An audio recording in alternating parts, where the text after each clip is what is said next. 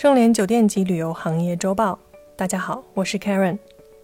总结完雅朵的悲惨年，我们继续看一个并非是同一个行业，但是对旅游及酒店行业影响巨大的公司。本期话题：悲惨故事下，小红书。种草已经成为旅游业的高频词汇。这里有两个背景：一是笔记、短视频、直播等新一代内容产品，已经撼动互联网流量版图的既有格局。小红书、抖音等平台在消费决策中的影响日益扩大，这推动了在线旅游平台、酒旅商家和目的地追逐内容的热情。二是出境游消费力回流国内市场，以及疫情防控常态化对休闲旅游需求的挤压，都激发了用户对去哪儿玩的关心。旅游种草就此成为了一个供需两旺的生意。小红书是在这股热流中率先获益的公司。二零年七月，有机构发布报告称，受益于信息差小、决策成本低的周边游崛起，小红书成为上半年用户最常使用的出行决策平台。但二零二一年十月，小红书却贡献了一个种草翻车的案例。十一期间，有用户吐槽自己被小红书上的旅拍美图骗了，巨大的共鸣把小红书网图滤镜有多强话题呢送上了微博热搜。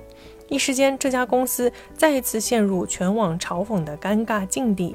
这不是小红书第一次因为内容黑点被 diss，事实证明呢，也不会是最后一次。但滤镜景点事件后续发生反转，多个小红书博主驳斥了舆论的质疑。其中，博主爱吃烧饵块的吕小娜表示，和景点平台没有利益输送，只是在分享自己的生活。换言之，博主本就没想要给谁种草，却让被种草而实地造访的人呢，感觉上了当。这意味着小红书也许在旅行种草上还没有找到一个可控稳定的玩法。这不是流量自己能解决的问题，也和其他所见即所得的消费品种草不同。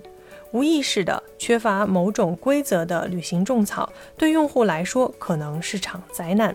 这一点在本地游情景下呢，也许被掩盖，但只要出行半径宽广一些，就容易出问题。因为用户对种草信息的准确性会更加依赖，预期被颠覆时也会更加愤怒。小红书此次舆情在黄金周期间呢被引爆，也许并不是个偶然。中国旅游研究院相关数据显示，二一年国庆假期游客平均出游距离为一百四十一点三公里。另一方面，旅游在小红书上的权重可能也在缩水。克劳瑞指数研究院发布的五大平台 KOL 粉丝分析研究报告显示，在小红书平台上，旅游垂类的粉丝量已经从2019年的第七位跌到了2020年的十名开外。旅行垂类 KOL 的粉丝月均互动量呢排在第十一位，与前一二名的美妆护肤和时尚差距巨大。而二零一九年，小红书官方曾宣布，旅行游记是平台用户最爱创作的内容第二名，也是增速最快的品类。时尚只排在第三位。这两组数据或许存在统计口径上的差异，但可以提供一个对比参考。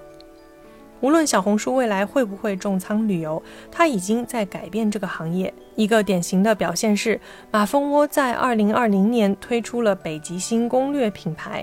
强调高质量攻略对于出行的决策作用，以及将长图文攻略拆解的更多碎片化的构思。看起来，这像是老牌旅行社区对小红书打法的差异化反击。另一个平台抖音对旅行种草的影响更大。毋庸置疑，短视频的流量超越了笔记好几个量级，也曾经轻松的让丁真漠河舞厅里的漠河。度假酒店季山下美里火得一塌糊涂，但抖音几乎没有对旅游有太多想法，只是将其当做本地生活的一部分。旅游业内的携程是从交易平台反向做内容的典型，从2020年至今，一边手握供应链优势，一边打造从直播平台到社区的全品类内容生态。而美团和快手的抱团会让携程和抖音开始互相打量吗？除了众信、雅朵和小红书之外，中国旅游业还有很多值得记录的故事。